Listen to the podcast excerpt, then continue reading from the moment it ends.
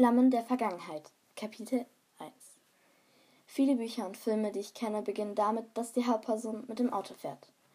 Meine Geschichte beginnt, wenn man es so sieht, auf dieselbe Art. Nur würde ich mich nicht als die Hauptperson bezeichnen, zumindest nicht als die einzige. Was ich mit, wenn man es so sieht, meine, ist, dass ich im Tankstellenshop herumlief und darauf wartete, dass meine Mom endlich an die Reihe kam. Ungeduldig sah ich mich nachher um. Na toll, vor ihr standen noch fünf Leute und an der Kasse verhandelte ein älterer Mann mit dem Besitzer über die Preise seiner Tankstelle. Gelangweilt zog ich mein Handy hervor und lehnte mich an ein Regal. Dann passierten ziemlich viele Dinge gleichzeitig, aber, um das Beispiel des Films wieder aufzugreifen, nicht in Zeitlupe, so dass ich erst danach verstand, was passiert war. Ich hatte mich wohl etwas zu schwungvoll gegen das Regal gelehnt. Auf jeden Fall neigte sich über mir ein Stapel Reservedosen bedenklich weit über das Regalbrett hinaus auf mich zu. Ich bemerkte den Schatten und wirbelte herum. Im selben Moment nahm ich aus dem Augenwinkel einen Jungen in etwa meinem Alter war, der elegant und gleichzeitig schwungvoll um die Ecke bog und die Lage zu realisieren schien. Ich dagegen stand nur wie gelähmt da und starrte hinauf, unfähig, irgendetwas zu tun. Doch plötzlich dann, wenn eigentlich das harte Metall meinen Kopf zerschmettern sollte, naja, vielleicht nicht ganz so extrem, schien es, als hätte ich geblinzelt und plötzlich standen alle Dosen gerade und absolut perfekt im Regal und der Junge war verschwunden. Ich schüttelte verwirrt den Kopf. War da hinten ein Band oder sowas, das die Dosen zurückzog, sobald sie zu weit nach vorne fielen? Ich sah mich kurz um, dann stieg ich mit einem Fuß auf das unterste Regalbrett und hielt mich mit den Händen am obersten fest, so dass ich die Pyramide genau sehen konnte. Man sollte ja meinen, dass ich von diesem Erlebnis gelernt hatte. Aber nein. Ich war einfach unglaublich tollpatschig, aber manchmal konnte ich einfach nicht anders und gab meiner Neugier nach.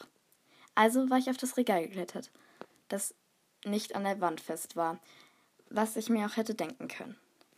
Als ich mich immer weiter nach hinten lehnte, um ein größeres Blickfeld zu haben, passierte es.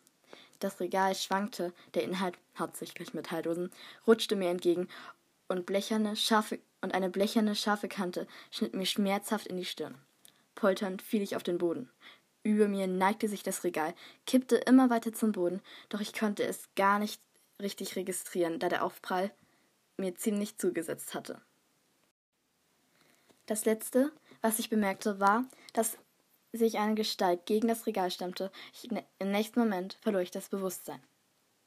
Um es vorwegzunehmen, nein, so etwas passiert mir eigentlich nicht. Ich war niemand, der beim kleinsten Schmerz gleich in Ohnmacht fiel, aber in diesem Fall war es doch passiert und ich verachtete mich selbst dafür. Vor allem, da sich das Ganze als großes großes Missverständnis herausstellte, woran ich in diesem Fall nicht glaubte. Als ich nämlich die Augen aufschlug, lag ich auf, hartem Nilo auf dem harten Linoleumboden des Shops. Vor mir ein unversehrtes, unschuldiges Tankstellregal. Drehte ich eigentlich ko gerade komplett durch? Es schien jedenfalls so. Besorgt stand ich auf und lugte zwischen Chipspackungen hindurch zur Kasse. Ich wusste nicht, was mich mehr beunruhigte. Die Tatsache, dass das Regal unversehrt vor mir stand oder dass meine Mom immer noch an derselben Stelle wie zuvor stand und wartete. Vor ihr die gleichen Leute. Es gab nur eine Möglichkeit herauszufinden, ob ich recht hatte und dass alles wirklich passiert war. Moment, nein, zwei, wobei die eine sich dann erledigte, als ich keine Gestalt weglaufen sah, die auch nur im geringsten aussah wie die Umrisse der Gestalt, die ich gesehen hatte. Also musste ich die andere Möglichkeit nehmen. Ich stolperte zur Toilette, riss die Tür auf und stützte mich auf das Waschbecken und hob langsam den Blick. Ich starrte meinem, meinem verwirrten, zweifelnden Ich ins Gesicht, und da war ein tiefer Kratzer auf meiner Stirn. Ich wusch schnell das Blut ab, damit Mom und auch niemand anderes etwas mitbekam und lief schwankend an Snacks und Getränken vorbei nach draußen, wo ich mich erstmal auf die kleine Bank neben der Tür fallen ließ. Stöhnend lehnte ich meinen Kopf an die Wand und verschränkte die Arme. Als meine Mom endlich wieder herauskam und zum Auto lief, versuchte ich, irgendwie normal zu schauen, was mir offensichtlich nicht gelang. Da sie mich fragte, alles okay, Hales? Ich nickte und antwortete mit brüchiger Stimme, ja, mir. Ich räusperte mich.